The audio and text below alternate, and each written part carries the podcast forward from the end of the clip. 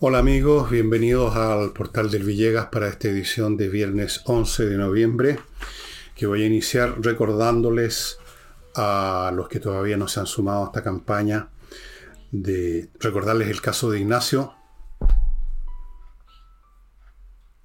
este bebé de 2-3 meses que está con atrofia muscular espinal tipo 1 y una enfermedad muy grave, los remedios son carísimos, carísimos y la familia, los padres de Ignacio necesitan ayuda. Ninguno de nosotros podría arreglárselas por su cuenta con un problema como este. Realmente no, no hay plata que alcance, salvo que uno sea un magnate. Y Joaquín y su señora no lo son. Así que yo los insto, los convoco, les solicito, les ruego que se sumen a la campaña como hicimos con Renato, una guagua que tenía la misma condición de salud. Y ahí están los datos para hacerle una transferencia al papá, Joaquín, para ayudarlo. Tal vez no va a ser suficiente, tal vez sí. Está por verse, depende de, nosotros finalmente, depende de qué es lo que usted privilegia. Si gastarse cinco lucas en nada o transferírselos a Joaquín. Así que queda en su conciencia. Y vamos a las noticias y quiero partir con algo que seguramente nos va a alegrar a todos. O sea, a mí me, produjo una enorme satisfacción saber que la próxima embajadora, que la embajadora de Chile en México va a ser Beatriz Sánchez. hubo críticas. Boris salió a decir de que había que ver el currículum para darse cuenta de lo preparada que estaba Beatriz Sánchez en esta materia. Yo no tenía idea que Beatriz Sánchez, que simplemente es periodista y que cuando en algún programa de televisión en que coincidió ella conmigo no fue capaz de contestar ni una pregunta en una de esas, ese día estaba un poquito muy tímida o tenía un problema a la garganta y le costaba hablar. Quién sabe, a lo mejor tiene un doctorado en historia latinoamericana o alguna cosa por el estilo. Yo solo espero que no confunda, llegado el caso, a Pancho Villa con Emiliano Zapata, o algo por el estilo. Son dos personajes de la revolución de 1910, pero cumplieron roles muy distintos, por si acá. Pero los que insisten en que esto es el amiguismo, les diría yo varias cosas. En primer lugar, el amiguismo siempre ha funcionado. El, el Ministerio de Relaciones Exteriores parece ser un ámbito ideal para ubicar y colocar a amigotes para pagar favores políticos, porque se asume con algún grado de, realidad que no es mucho lo que se puede hacer de bueno o de malo como embajador en otro país. Que no, no, hay muchas actividades o decisiones que se vayan a tomar el, embajador, que por último eso las toma el gobierno, las toma el ministro, las toma el presidente.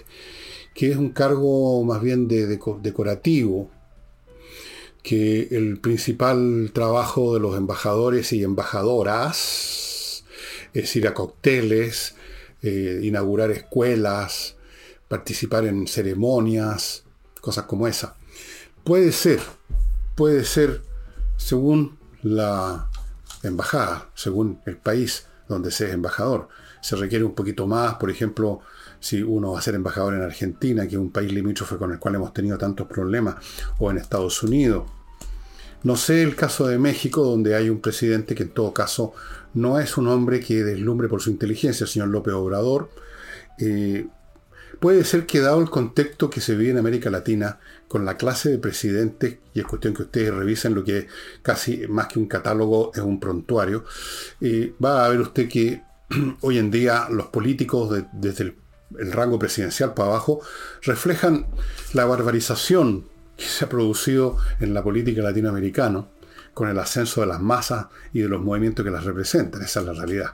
La política eh, con gente, digamos, de buen nivel cultural es la política de élite, es la política de los años 1900, cuando solamente eh, las élites económicas y sociales llegaban al poder y naturalmente ahí uno encontraba un pool un poco más grande de gente educada, eso es evidente. Ahora no es así, ahora llegan gente cuyo único mérito es que son populeque, pues, eso es que son iguales a la señora Juanita. Y la señora Beatriz Sánchez es igual a la señora Juanita. cuestión de mirarla. Em, por otro lado, alguien me dijo lo que pasa es que es muy cantinflera. Pero eso tampoco yo creo que es un pecado particular de la señora Beatriz Sánchez, porque eso es un pecado que comparte con todo el gobierno, con toda la izquierda, diría yo, el cantinfleo. Y mal que mal la mandan de embajadora a la patria de Cantinflas. Así que a mí me parece que está todo bien y yo celebro el nombramiento de Beatriz. Ha recibido su premio, como lo han ido recibiendo tantos otros del mundo de la izquierda, del progresismo. Hay otros periodistas que están en, no sé, pues en agregaduría, otro que le dieron la presidencia del Consejo de Televisión Nacional, una señora muy, pero muy progre. Y así sucesivamente. Hay que Está bien, se están repartiendo los premios, la mención honrosa por buena conducta, la agregaduría por esto, el otro de acá que es sobrino, tío, primo de un amigo de uno. Bueno, da lo mismo, estimado amigo, el destino del país no pasa por ahí. No creo que Beatriz Sánchez vaya a hacer que México nos declare la guerra. Y se va a entender súper bien con los mexicanos. Están todos más o menos en la misma onda. Así es que estupendo. Y ya que hemos al paso mencionado Boric, la gran noticia aparentemente del día, de ayer por lo menos, o de anteayer, que es cuando se produjo al parecer la noticia, no estoy seguro, da lo mismo, es que Boric en su visita al sur, en la cual fue acompañado incluso hasta por francotiradores por si acaso, o sea, lo que tiene todos los ciudadanos del sur para protegerse de la CAM, ¿no es cierto? Francotiradores, cuerpos armados, etc. Bien, en, un discurso, en una exposición que hizo por ahí, reconoció la existencia de hechos terroristas en la Araucanía, lo cual produjo una reacción positiva en todos los sectores políticos, incluso con mayores o menores grados de entusiasmo en el oficialismo. Algunos en el sector de la oposición, si es que existe eso, eh, se preguntan, bueno, ¿y ahora qué, sale de eso? Ok, usted reconoció después de tanto tiempo que existen actos terroristas en la Araucanía, que hay unos grupos que matan gente, que cometen toda clase de estropicios. Ok, ya es un gran paso, lo felicitaron por dar este gran paso, se demoró varios años, ya vamos a ver eso, bastantes años, y ni siquiera sabemos si, cierta, si verdaderamente piensa eso. Pero el hombre es oportunista, el hombre es bueno para las volteretas, así que verbalmente dice una cosa un día y dice otra al día siguiente a lo mismo. Entonces yo no sé si tiene mucho sentido pedirle una consecuencia de sus dichos, que actúe. Y preguntan, bueno, ¿qué viene ahora? Eh, ¿Va a, promulgar una nueva ley antiterrorista? ¿Va a darle más potestades para actuar a la policía, carabinero? Eh, en fin, ¿qué va a hacer? O simplemente Después de esto va a anunciar nuevas querellas contra quienes resulten responsables. Porque a propósito, en el día mismo que llegó el señor rodeado de su destacamento de guardias de corps, bodyguards, eh, se produjeron dos actos de terroristas. Em, por aquí lo tengo anotado. Déjenme buscar. Sí. Por aquí lo tengo. Sí, aquí está. Quemaron una capilla, un movimiento que se llama Resistencia Mapuche, o o algo por el estilo. Otro grupo más, probablemente aún más radical que la CAM, da lo mismo, la diferencia entre uno y otro no son, no son mayores, son todos, están todos dispuestos a matar, a quemar y a destruir. Eh, hubo un ataque a una capilla, hubo otro ataque más el día mismo en que llegaba este caballero, el señor presidente de la República, y mm, se le alabó, como digo, por haber reconocido. Se demoró como ocho años, pero está bien, no todos tienen, son rápidos, digamos, de pensamiento. Hay que entender a la gente que tiene algunas mayores dificultades, ¿no? Em, ahora, ¿es posible esperar algo que de este reconocimiento se derive algo más que un nuevo plan de desarrollo de la zona, como si ese fuera el tema? un nuevo plan de reparto de tierras como si ese fuera el tema. Quiero repetir algo que he dicho aquí muchas veces. La CAM y otros grupos no están porque se les dé tierras. Ellos están por un territorio autónomo. Ellos están por la creación de un Estado mapuche. No tiene nada que ver con entregas de tierra, cosa que tampoco correspondería, porque en el fondo es un robo a las que, a los de hecho se están produciendo ocupaciones ilegales, que es una forma de llevar a cabo lo que el gobierno quizás querría hacer. No, ellos no quieren tierra, ellos quieren territorio, que son cosas muy diferentes. Eh, es posible esperar consecuencias que efectivamente se haga algo y además viene la otra pregunta. ¿Qué es, cuál es, en qué consiste enfrentar el terrorismo? ¿Cuáles serían esos métodos? Porque ciertamente no son, repito, la entrega de tierra, el anuncio de planes, ir a conversar con las víctimas, anunciar compensaciones económicas para las víctimas, eso es irse por las ramas. ¿Cómo se enfrenta el terrorismo? Se enfrenta enfrentando a los terroristas. ¿Cómo se enfrentan los terroristas? Yendo a buscarlos ahí donde están. Primero con los dirigentes, desde luego. Y se sabe dónde están y se sabe quiénes son esos dirigentes. Y para hacer eso hay que hacer uso de la fuerza pública. Si no es carabinero o PDI, es la fuerza militar. Y eso este gobierno no lo va a hacer jamás. Jamás. Antes de continuar con el currículum que tiene sobre estas materias el señor Boris, el presidente de Chile, me voy a permitir partir con mi primer bloque comercial, con inviertanusa.cl. Ya sabe, amigo, si usted quiere invertir en Estados Unidos, pero no sabe por dónde partir, no sabe cómo hacerlo, entre a inviertanusa.cl y ahí está todo listo para que usted invierta. Ellos le ofrecen un portafolio con 3.500 franquicias para que usted escoja otro portafolio con muchísimas opciones inmobiliarias en Estados Unidos que pueden ser desde comprar departamentos, casas, terrenos, pedazos de playa, centros comerciales, en fin, lo que sea. Luego le abren cuenta corriente en bancos norteamericanos, le consiguen créditos en esos bancos, lo ayudan a constituir sociedades comerciales en Estados Unidos, lo asesoran y le pueden conseguir una viceresidencia. Todo en inviertaenusa.cl. Continúo con otra opción relacionada con, la, con el dinero, con el bill dinero, pero que todos necesitamos, que es una póliza de seguro financiera, cosa bastante necesaria en tiempos como los que vivimos. Y esa póliza de seguro consiste en tener en las manos cosas que son de valor intrínseco como es el oro y la plata. Estoy hablando de los metales preciosos propiamente tal que compreoro.cl pone a su disposición en la forma, en el caso de oro, de lingotes de distintos tamaños, desde unos muy chiquititos a unos más grandes, y monedas, lingotes de plata, ambos metales 99,9%, 99,99% de pureza certificada por la Universidad Católica de Chile, los dos metales conservan siempre su valor o lo aumentan. Son objetos físicos que usted tiene en sus manos, que usted guarda donde le parece, que usted se los lleva, los vende en otro país, los vende cuando necesita. Es lo independiza usted de las peripecias, de los altibajos financieros, de los valores intangibles, de los valores accionarios, por ejemplo. Oro y plata.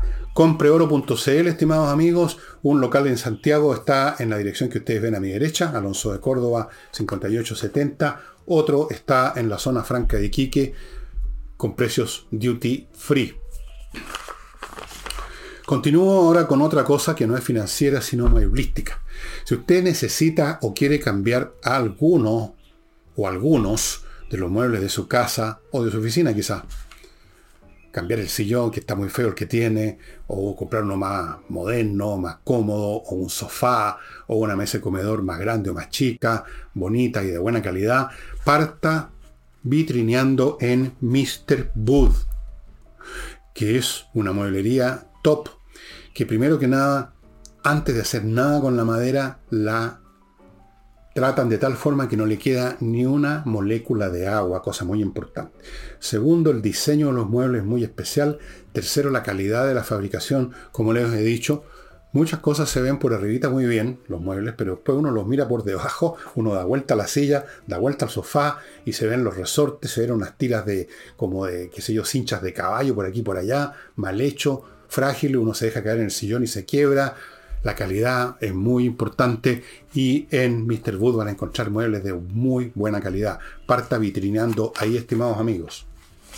Y termino este bloque con miclimo.com, la mejor forma de climatizar estimados amigos, están viniendo ya, aunque haya un día fresco de repente en Santiago, en otros lados, pero vienen ya los calores, probablemente van a ser como los que han habido en Europa, que la gente está agotando los aire acondicionados en Europa.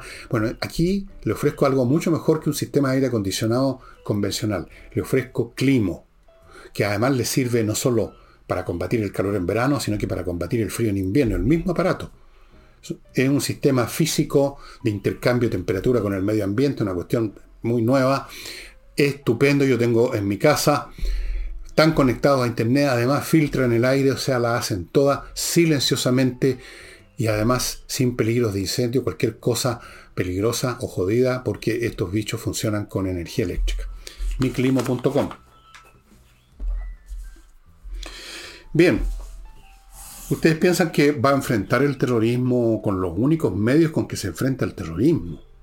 Si aquí no estamos hablando de un delito común y corriente que se enfrenta desplegando a la policía, eh, investigando huellas digitales.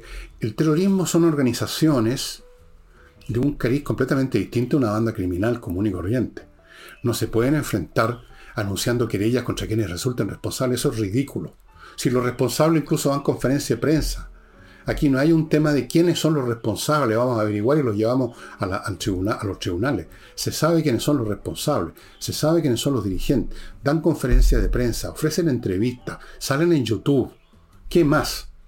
Se les enfrenta yendo a buscarlos en fuerza, porque ellos van a resistir con fuerza. Ojalá se entreguen blandamente, mansamente, pero en una de esas no. Hay que ir a buscarlos. Eso es como se enfrenta al terrorismo. No se enfrenta de otra manera.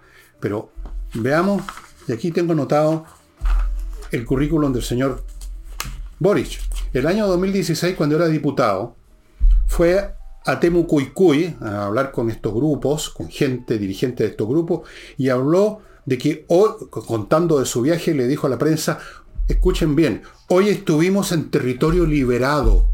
Para Boric, versión 2016, las tierras, los lugares dominados por estas bandas terroristas son territorios liberados, no es territorio chileno, es territorio liberado. Ojo con eso.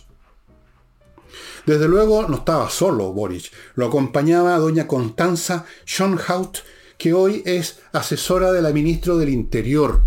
Vayan tomando nota de estas cosas. La señorita o señora Constanza Schonhaut, que lo acompañó, y hemos de pensar que tiene las mismas ideas que Boric, tenía en ese año por lo menos, es ahora asesora de la ministra del Interior, que tampoco tiene un pensamiento muy distinto al que manifestó el año 2016 este caballero. Más aún, el señor Boric, hoy presidente de Chile, se sacó fotos al lado de la bandera mapuche, o sea, él desestimó que existe un territorio chileno con una bandera chilena y se sacó una foto al lado junto a la bandera, a esta bandera inventada recién por alguno, no sé, por un sastre, qué sé yo, una bandera mapuche. Más aún, no sé si ese mismo año después, pero da lo mismo, visitó en, en la cárcel a una machi, porque ahora son todas machis esta señora, vinculada al asesinato de los Luxinger. Dicho sea de paso, a la machi después la dejaron en libertad. Ese es el señor que tenemos en la presidencia y del cual ustedes, algunos, quizás esperan todavía que va a tomar acción contra los terroristas. Alguien podría decir, y yo mismo lo puedo decir, que del 2016 al 2022 han pasado, ¿cuánto? Seis años.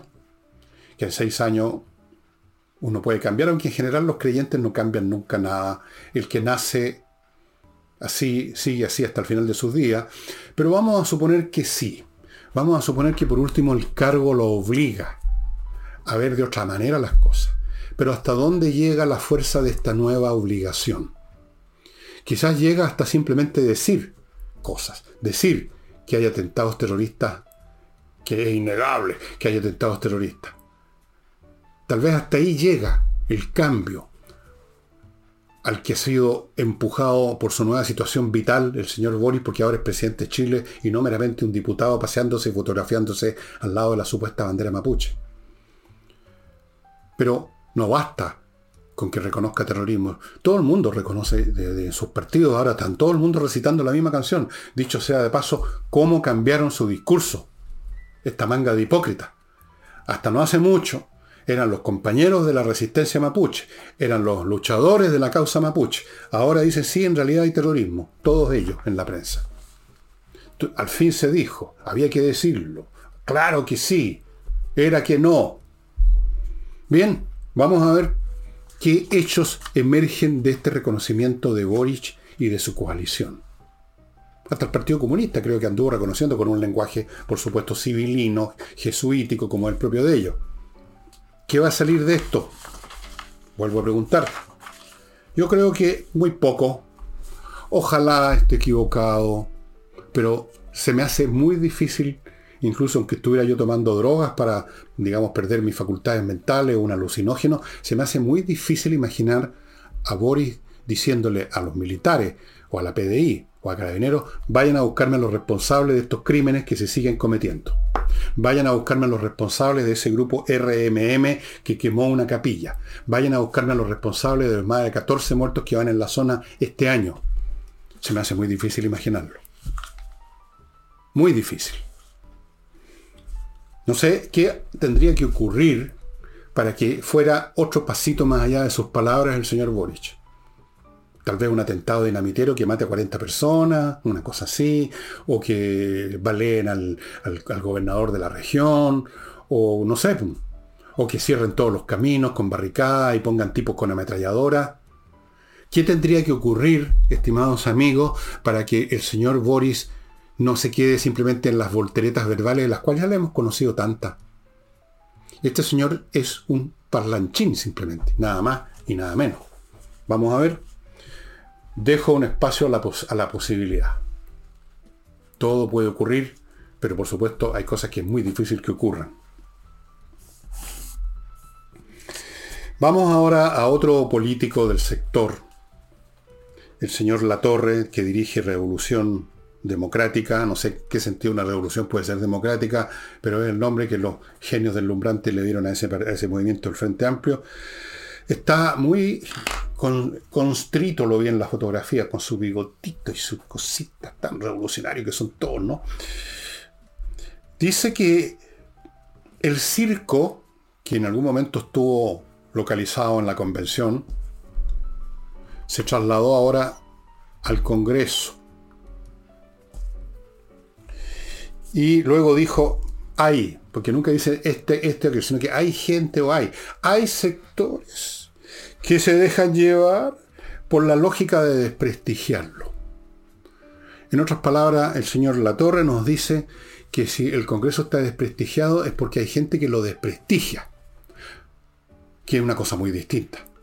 Usted puede, uno puede tratar de desprestigiar al Papa, uno puede tratar de desprestigiar a, Jesucristo, uno puede tratar de desprestigiar al hombre más santo del mundo. El acto de desprestigiar habla del que intenta desprestigiar, no del desprestigiado.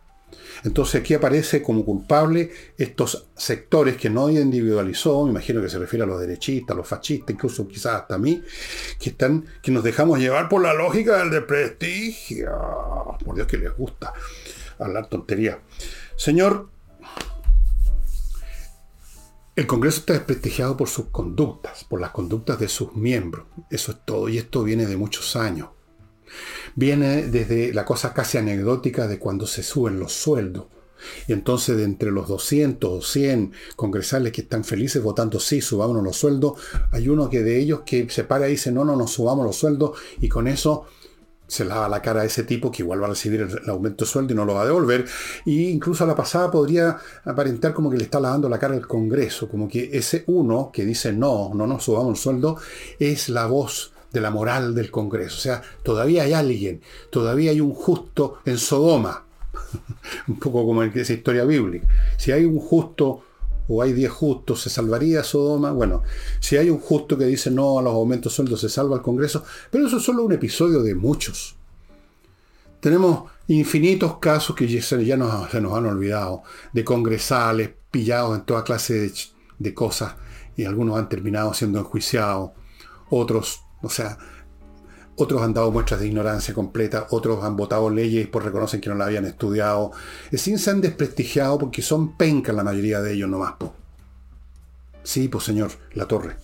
No sé de usted si es penca o no, porque no lo conozco personalmente, pero ahí voy a estudiar, ¿ah? voy a estudiar su currículum, que no voy a hacer un juicio sin conocer. Pero esto del hay sectores que se dejan llevar por la lógica. ¡Uy, qué lógico que nos resultó la torre! Eche una miradita, eche una miradita a su alrededor, no, no, mire a esos sectores que supuestamente están en la lógica del desprestigio, sino que mire a la gente que lo rodea. Mire usted mismo al espejo en una de esas, hay un par de pecados que, digamos que han colaborado en este desprestigio del.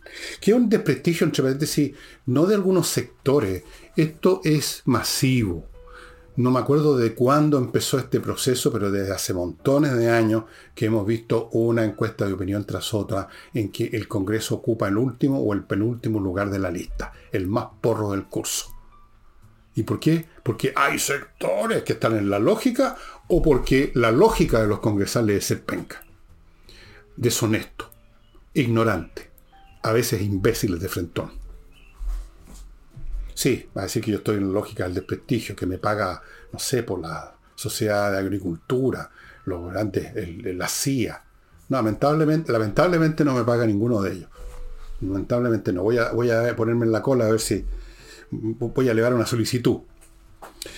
Y siguiendo en el Congreso, eh, parece que en la oposición hay la idea y la oposición no sé, uso esa palabra porque no tengo otra en este momento, no sé qué oposición, pero oposición, digamos, incluyendo el partido de la gente, yo no sé si un partido después de lo que hicieron la otra vez, estarían por censurar las presidencias de varias comisiones, pero la democracia cristiana, que es una entidad inexistente ya, salvo por el hecho que tiene todavía parlamentarios, pero la próxima vez van a desaparecer completamente, eh, se ha encontrado en una situación bastante paradojal que siendo la nada misma políticamente, siendo una vergüenza política la democracia cristiana, siendo un partido que ha perdido todos los días dirigente y militante, pero resulta que tiene esos votitos y parece que todo depende de ellos, que no se irían a sumar porque dijo uno de ellos, un dirigente demócrata cristiano, cuya foto me hizo pensar más bien en un prontuario policial,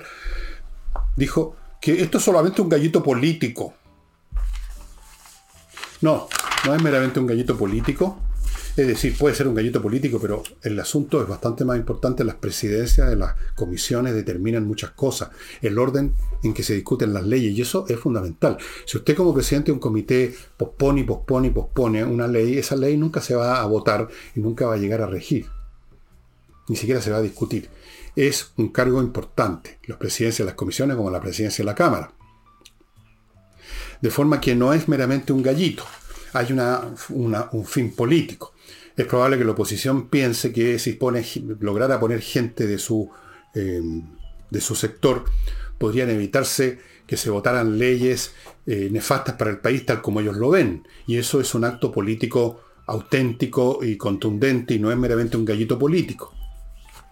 Pero por supuesto, eh, ese señor dirigente que dijo lo del gallito político, supongo yo que quiere quitarle peso al asunto para que así resulte más entendible que la democracia cristiana aceptó el nuevo pago de la señora Uriarte, probablemente que los convenció ahora también de no asumarse a eso. Es decir, la democracia cristiana está en venta hace rato, está en el mostrador, está todo en venta todo se vende. Ya no nos, el tampón de la democracia cristiana probablemente también lo van a poner a remate, si es que no creo que hayan interesado.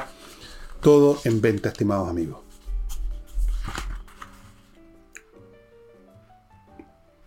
Em,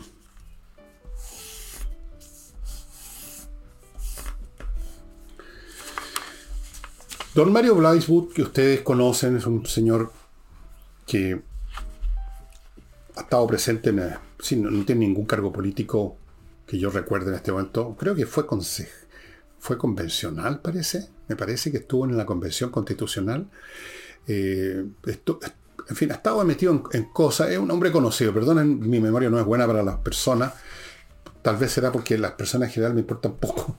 Pero en fin, el hecho es que Mario Blywood publicó un libro que se llama Memorias descabelladas. Y no lo conozco, no lo tengo. Si me lo quieren mandar, encantado, le echo una mirada. Pero lo menciono aquí porque cuenta algunas anécdotas que muestran cómo funciona eh, lo que él llama, creo, la pitutocracia. No la meritocracia, sino que la pitutocracia, la, el gobierno de los pitutos. Y esto lo saco a relucir porque no puedo olvidar la pretensión del señor Marcel, otro que se entregó al gobierno totalmente en cuerpo y alma, de que el tema de las cotizaciones, como es de una importancia caballa y pública, por lógica, dijo, por lógica, tiene que estar en manos de un ente público. Mira cómo funcionan los entes públicos. En esta, la anécdota que nos cuenta en su libro Blackbook, fue de cuando tenía que determinarse una terna para quién iba a dirigir la Oficina Nacional de Emergencia, la ONEMI. Esto en la época de doña Michelle Bachelet, la señora del Somos un país acogedor. Entonces, cuenta Weisblut que habían, ellos habían visto dos generales que eran capos, tenían conocimientos de logística como generales, conocimientos de cómo se reacciona ante situaciones de emergencia, como en su calidad de militares, tenían don de mando, tenían todas las virtudes para hacer ellos encabezar en la ONEMI. Pero había que poner una tercera persona, tenía que ser una terna. Y no había nadie más, y pusieron a la señora que terminó siendo, porque la nombró Bachelet, porque por supuesto militar no. La señora Bachelet, otro genio resplandeciente. Y cuenta Baibo que esta tercera persona, la que llegó a la ONEMI, era bien penquita. Era, no usó la palabra penquita, pero usó una muy parecida que significa lo mismo. Eh, hay reguleque. Reguleque, yo creo que le. Reguleque incluso lo, lo dijo así, por no decir penquita. Y claro, usted puede poner a cualquier persona en lo NEMI y no pasa nada mientras no pase nada, pero después vino el famoso terremoto este que ustedes recordarán, el del 27F, y ustedes ya saben lo que pasó en lo NEMI. Eso es pitutocracia. Eso es la manera como las políticas y los políticos determinan estas cosas. La señora Bachelet, como buena izquierdista, comunista, disfrazada de socialista, no podía poner un, militar. Tenía que poner además una mujer, porque estaba la onda del feminismo ya en ese momento. Una mujer. Era penquita, era reguleque, pero en fin, total, no hay terremoto, no pasa nada, pero hubo el 27F. Eso es lo que pasa usted pone a alguien como un chanta en un puesto porque dice si no pasa nada, si finalmente lo único que tiene que hacer es firmar unos papeles, que le pasa a un secretario en la mañana, los firme, después se va a tomar un café, hasta que vienen los problemas y ahí es donde se muestra el calibre de los que están a cargo. Si esto ocurre en todas partes, ocurre no solo en el Estado, sino que en, en los entes privados. Normalmente impera la rutina y no se requieren mayores luces, pero se las requieren cuando hay una crisis. Y ahí es cuando se hace la diferencia entre el penca y el competente, entre el inteligente y el chanta, entre el brillante y el opaco, entre el, que conoce y el ignorante. Así es que saquen sus conclusiones. Saquen sus conclusiones de por qué en general el predominio de la chantería es más evidente más potente en el área estatal que en el privado. En el privado hay gente interesada en que las cosas no funcionen tan mal porque es plata de uno la que está en juego. Y además uno tiene la opción de echar al empleado malo. En la administración pública uno usted no puede echar a nadie y además está pagando favores políticos. Y listo, pues se acabó. O sea, yo no puedo echar a fulanito porque el partido X, que es de mi coalición, me lo puso en su lista. No le puedo sacar porque entonces pierdo apoyo en el Congreso. Hay razones políticas. Sigue el chanta ahí hasta que viene la catástrofe, hasta que viene el 27F, donde sea que ocurra. Continúo amigos con Edisur, la editorial chilena que les tiene montones de libros de gran calidad, como este paquetito con tres libros relacionados con liderazgo. Colección Liderazgo se llama. Uno, el libro Los Cinco Anillos de Miyamoto Musashi, un japonés del año de la Cocoa, pero que sabía estas cosas Después está El Príncipe, el gran libro, el primer, si no sé si el primero realmente, pero probablemente el primer libro de ciencias políticas científico donde las cosas se estudiaron con el mayor, con el mayor realismo, al punto que la expresión maquiavelismo, en boca de los ignorantes que no han leído El Príncipe a Maquiavelo, pero hablan de Maquiavelo y el maquiavelismo. El maquiavelismo lo confunden con el cinismo, con, con, con, el, con la intriga, y no, es simplemente ver las cosas como son. El príncipe de Nicolás Maquiavelo, un libro clásico que todo estudiante de ciencias políticas supongo que ha leído, debiera leer, y El arte de la guerra de un chino, Sun Tzu. Tres libros vinculados con esto, libros que se estudian en las escuelas de comercio de Estados Unidos porque más de alguna idea relativa a eso se saca de acá. Pero hay otros muchos libros de Edisur y ustedes pueden ir a ver los títulos a compañía 1025 o pueden darse una vueltecita por el sitio edisur.cl. Continúo con tpy.cl, un, una empresa, amigos, de control, de vigilancia de su casa, pero francamente a todo cachete, por no usar otra expresión más folclórica. Realmente yo no sabía que era tan tan potente. Eh, he visto algunas imágenes de su sala de control donde hay docenas de pantallas con personal especializado mirando qué es lo que están viendo las cámaras de seguridad en todas las casas. Es realmente una cuestión que funciona. Tiene, ellos además son, dicen, tenemos un 98% de eficacia. No dicen 100%, 98%, que es bastante, creo yo y además demuestra que son honestos, que no están inventando el cuento del 100%, el 99%, 98% de seguridad. ¿Quiere usted tener un 98% de seguridad que no se va a encontrar con su casa desvalijada o que van a entrar incluso cuando usted está adentro? tpille.cl amigos, los tiempos están como para que a uno se ponga en manos de tepille. Continúo con kmmillas.cl, el sitio donde usted puede vender las millas que ha acumulado por sus viajes antes que se las borren las compañías y convertir entonces esas millas en plata. A la pasada va a estar ayudando a la Unión de Amigos de los Animales. Creí que andaba con la polera de Unión de Amigos, pero no, esta es la del ajedrez. Tengo muchas poleras negras con distintas cosas. Bueno. KM Millas. .cl. Continúo con Actualiza tu reglamento, otro sitio en la internet, actualiza tu reglamento.cl, que es un grupo de profesionales que se encargan de poner el reglamento de su edificio condominio al día en armonía con la nueva ley que rige para estas materias, que rige hace varios meses ya, creo que de principio de año, pero ha habido plazo para hacer esta transformación del reglamento y no es tarea sencilla, y por eso que existe este grupo. Si usted es administrador, si usted es miembro de un comité de administración, pónganse ya en contacto con Actualiza tu reglamento y evítese posibles problemas futuros. Y vamos ahora al estado físico que tanto le interesa a tanta gente. A mí, como ustedes se darán cuenta, no mucho, pero yo estoy equivocado. Yo debería también ponerme en manos de lifebalancechile.com para bajar un poco de peso. Estoy muy pasado de peso. lifebalancechile.com es una empresa que le entrega a usted una guía alimenticia sobre una base completamente distinta a las dietas que están siempre apareciendo en las revistas, en los diarios y son dirigidas al público en general. Esta es para usted. Van a su casa con todo un equipamiento, balanza, medidores, densitómetros de grasa y un montón de cosas más que nadie más tiene en Chile. Conversan con usted, averiguan qué es lo que usted quiere lograr, cuáles son sus problemas de salud si acaso los tiene, qué fármaco está tomando, que sé yo, a lo mejor los sartán para la presión o algo para la diabetes, en fin, averiguan todo de usted y recién después le entregan su cartilla alimenticia y fuera de eso un teléfono para que usted los pueda consultar cualquier día, a cualquier hora del día si tiene una duda. ¿Mm? livebalancechile.com Y mm, una última cosa, tengo dos cositas más, no sé si me alcanza el tiempo. Em, sí. Una.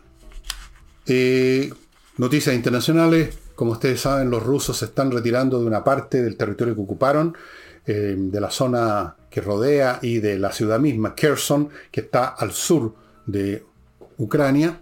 Se están retirando no por amor a los ucranianos o por facilitar conversaciones de paz, aunque ese puede ser un factor, sino simplemente porque militarmente ya era insostenible esa zona.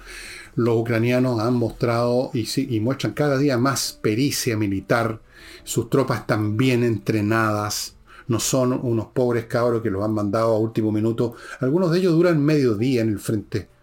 Estoy hablando de los rusos, medio día. No sé si han visto videos en YouTube de soldados rusos, de estos que recién han enviado, poco menos que a pata pelada, mostrando unas Kalashnikov, la típica arma rusa, oxidadas, el resorte de adentro que es el, que acciona el, movimiento de la, del bloque y recámara, eh, retorcido y, podrido. O sea, una cosa, una locura. No tienen ningún entrenamiento, los mandan a la primera línea y mueren como moscas. Los ucranianos bien entrenados, sumamente bien equipados, es cuestión de ver las imágenes, los, uniformes que tienen, la ropa que tienen los equipos de comunicación, las armas nuevas, impecables de último modelo. Además, con toda la voluntad del mundo para luchar porque están defendiendo su país. Ahora con nueva artillería a largo alcance, con los famosos HIMARS. Estaban haciendo pebre a los rusos en esa zona que ahora se retiran. Les han destruido prácticamente todos los centros de acopio de municiones, centros de control militar, o sea, donde están los oficiales con, con los el personal de inteligencia, de comunicaciones, se los han bombardeado con los famosos HIMARS, que tienen un alcance de 80 kilómetros. Los rusos no tienen nada que tenga ese alcance, tierra a tierra, quiero decir, aviones sí, por supuesto. Han mejorado sus fuerzas antiaéreas, los ucranianos enormemente.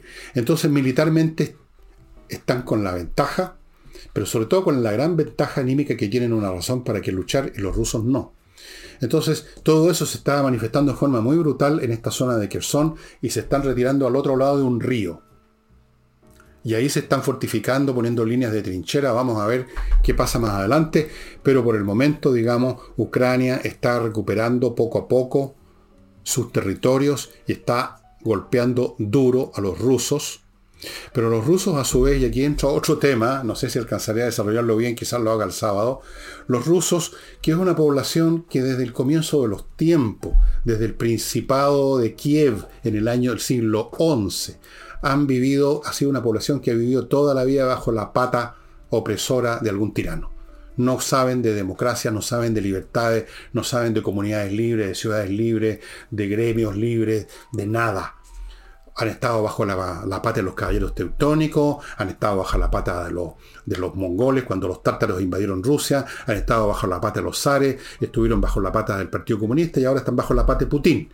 No saben de democracia, están acostumbrados a ser sumisos. Y por eso uno de los grandes principios militares rusos en todas las guerras, aprovechando esta pasividad, esta sumisión de estas masas humanas, que el gran mecanismo, el gran método militar que tienen los rusos es enviar masas numerosas a que los destruyan, pero siguen tirando masas hasta que por último se imponen por el peso, cuando se han impuesto, no siempre.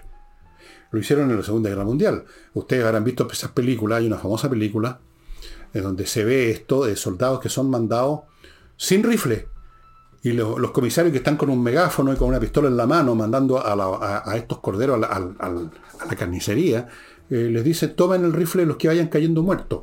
Y a su vez el rifle con un cargador con dos balas.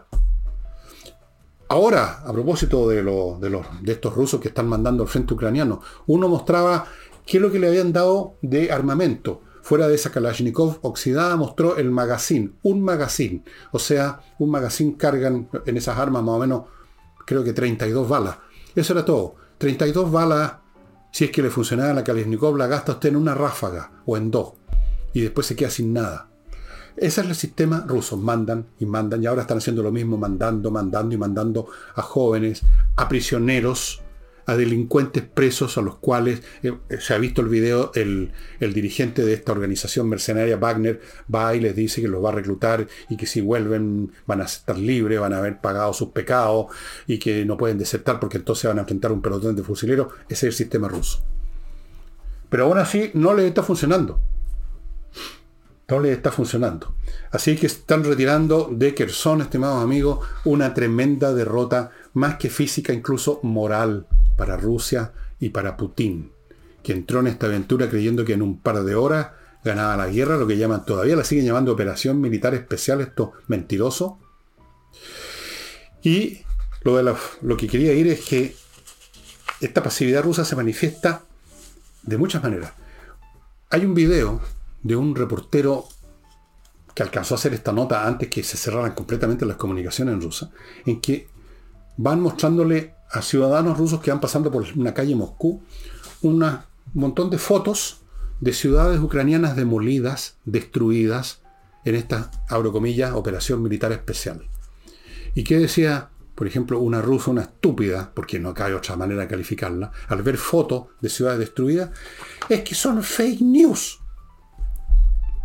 Fake news. Yo creo que este es un tema que voy a tratar el sábado, porque esto de las fake news ha servido para crear fake news elevados a la segunda potencia. La fake news de decir que algo es una fake news. La fake news de decir que una foto es falsa. Porque todo se puede, claro, técnicamente falsificar hoy en día. Se puede hacer hasta una película falsa. Pero eso no significa que todas las películas son falsas, que todas las fotos son falsas, que todos los testimonios son falsos. Siempre ha habido fake news en el sentido que siempre se ha mentido. Siempre ha existido, y probablemente son muy abundantes, estados que mienten. La política en gran parte se basa en las mentiras. Pero eso creo que lo voy a examinar con más detalle porque se me está yendo el tiempo además y creo que merece más el sábado, estimado amigo, la mecánica de la política, de las mentiras, de las fake news. Pero muy interesante ver a estos rusos que ya están tan amaestrados en el arte de ser sumisos ante los amos, que una foto, inmediatamente sin siquiera examinar a ver si es fake news o no, miremosla por aquí, miremosla por acá, sino que automáticamente sin mirarla, no, esto es fake news. No la voy a ver porque es fake news, a priori. A otros los entrevistan y dicen cosas, repiten como loro lo que dice el, Putin, de que están, hay unos nazis en Ucrania, de que está la NATO en Ucrania, que van a invadir Rusia. ¿Ustedes han visto un país que es 10 veces más pequeño invadiendo al país que es 10 veces más grande? Esa es la versión que Putin le vendió a los rusos y no cuesta nada venderles nada a los rusos, parece. Los rusos llevan mil años aceptando que les pongan la pata encima. Mil años. Eso, por Dios que tiene consecuencias finalmente, ¿no? Porque es así, ¿Por qué partió la cosa así? Eso tendríamos que echar a la historia rusa y ver cuestiones que relacionadas con el clima, con la capacidad del terreno para la agricultura, por la clase de dominaciones políticas que ciertos factores geográficos y climáticos determinan, después eventos concretos que se produjeron en la interacción con otras sociedades. Es una historia complicada. Hay, un libro, hay varios libros de historia rusa que yo les podría recomendar, capaz que lo haga este eh, ya que voy a tratar este tema. Mientras tanto, amigos, antes de mostrarles el libro que tengo para hoy, que es súper entretenido a propósito de guerras, notariospress.cl, el sitio donde usted en su computador saca sus papeles cambiando horas por minutos. En vez de irse a instalar una notaría por horas, usted se instala frente a su computador unos minutos entrega los datos que le piden para el papel que necesita, Notario Expresa se cargo de procesar todo eso con el notario, la estampilla, todo, todo el web, digamos. Y usted tiene que ir a la notaría solo a retirar el papel y a firmar, cosa que es obligatorio. Pero estamos hablando de unos pocos minutos, llegar, firmar, retirar el papel y buenas noches los pastores. Continúo con SMF, Soluciones Master Floor Limitada, una pyme chilena especialista en el cuidado y mantención de pisos que si usted compra un producto de ellos, por ejemplo, para la moqueta, para la alfombra, para los pisos flotantes, para el parquete, etcétera, una compra superior a 5 lucas, o sea, prácticamente cualquier compra, le van a regalar esto. Clean Up, paños húmedos de limpieza, que yo ya he usado en limpiar, funcionan perfectamente. Pantallas de computadores LCD, LED, PC. Y yo tengo PCs y los he limpiado, no he tenido ningún problema. Clean Up, regalo, por si usted compra un producto en SMF. Y continúo con Eudora Vinos. Les muestro esta botella. A ver que aparezca, que aparezca, porque a veces la tapa el cartel. Esta botella es una de las que usted podría haber conseguido si usted se hace socio del club Eudora y en una de las modalidades le llega una bolsa con dos botellas una vez al mes y en la otra modalidad le llega una bolsa con tres botellas, no todas tres botellas del mismo vino como este presumido de la casa Bausá este es un Carmener, uh, la, la, del año 2020. No va a vivir mucho en mis labios porque yo me gustan los Carmener.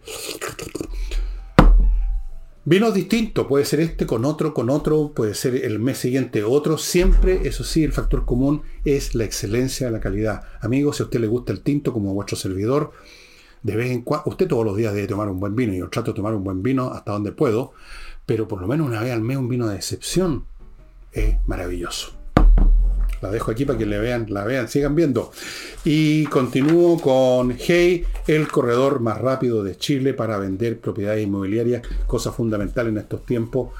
La venta es difícil, el mercado está duro, está quisquilloso, se requiere a los mejores y Ángel Hey tiene la mejor corredora. son los más rápidos. Y termino con espacioajedrez.com, que ya prácticamente tiene agotado su stock. No sé si quedará algo. Y a propósito de stock, se me olvidó hablar de mis libros.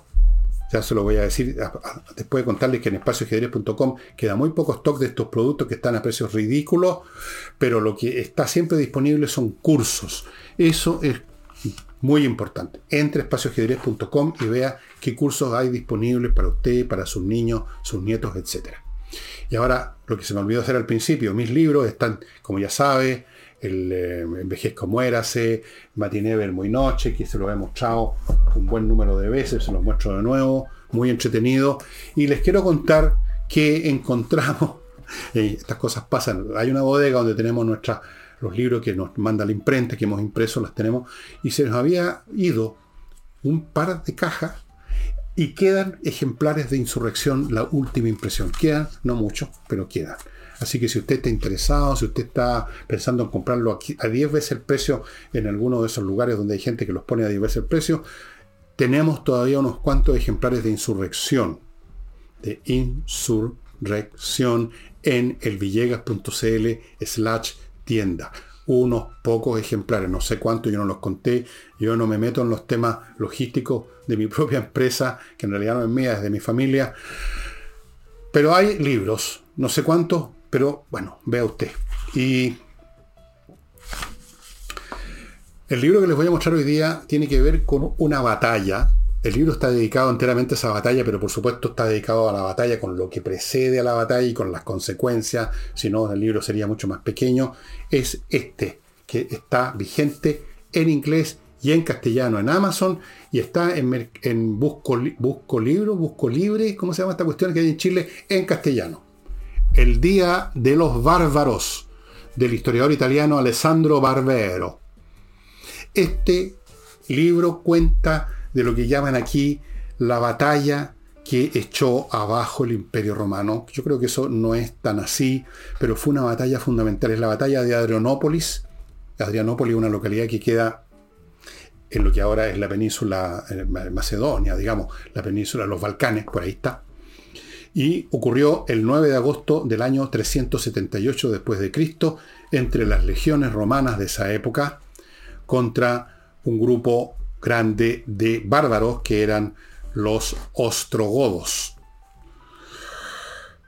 ¿Qué precedió esa batalla? La situación política y militar del imperio en ese momento, el imperio romano, de dónde venían estos ostrogodos, qué relación tenían con el imperio ya de antes o qué sé yo, qué pasó después. Esta batalla fue tremenda. Y aquí está contada de una manera extremadamente interesante, se los puedo decir con conocimiento causa, porque yo tengo detrás mío, ustedes ven una biblioteca completa con puros temas militares, con muchas batallas. Está muy bien contado. Hay un... ¿Cómo era el imperio romano en el siglo IV? Capítulo 1 para que se vayan haciendo una idea. El imperio y los bárbaros, cuál es la relación del imperio con los distintos grupos bárbaros. Capítulo 3, los godos y Roma, los ostrogodos eran uno, habían también visigodos, qué sé yo. Visigodos también, sí. Después tenemos otro capítulo, la emergencia, la llegada del año 376, que fue la emergencia, en realidad una emergencia y la llegada del año cuando empezaron a aparecer en los confines de, de Europa unas bandas aún más brutales que los bárbaros, que eran los unos, que empezaron a empujar a los ostrogodos, que a su vez empezaron a empujar a los romanos. Y luego tenemos otro capítulo, parece que me salté uno, bueno, no importa, el comienzo de la guerra, y bueno, vamos así, nos vamos acercando a la, guerra, a la batalla de Adrianópolis. El emperador que estuvo ahí en esa batalla se llamaba Valens y murió en la batalla. Adrianópolis, eh, finalmente, agosto 9 del 378, lo más entretenido que vayan a, van a aprender un montón de cómo, en qué condiciones se encontraba el Imperio Romano ya en el siglo IV. Faltaban 98 años para que el Imperio Romano en la parte occidental cayera definitivamente en manos de los bárbaros. 98 años. Bien amigos, eso sería todo por hoy.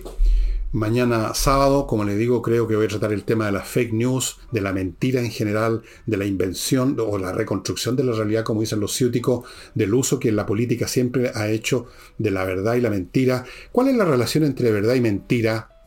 Son cosas tan opuestas como parece o no. En todo eso, casi semi-filosófico, semi-político y semi de aficionado como soy yo nomás, voy a tratar este sábado probablemente, a menos que aparezca otro tema que me parezca mejor. Y eso sería todo por ahora. Muchas gracias, nos estamos viendo.